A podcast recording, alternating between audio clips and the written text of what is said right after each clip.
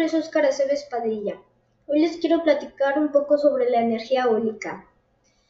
Yo quisiera que sepan cómo se produce y para qué sirve. Principalmente sirve para no usar la energía fósil, ya que la energía fósil es dañina contra el mundo, ya que es carbón, petróleo, entre otros. Y la renovable como solar, geotérmica, entre otros, eólica, la principal que nosotros estamos hablando, y entre otros.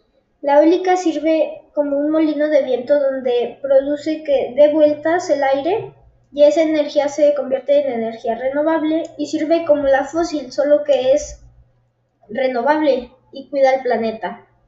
Gracias.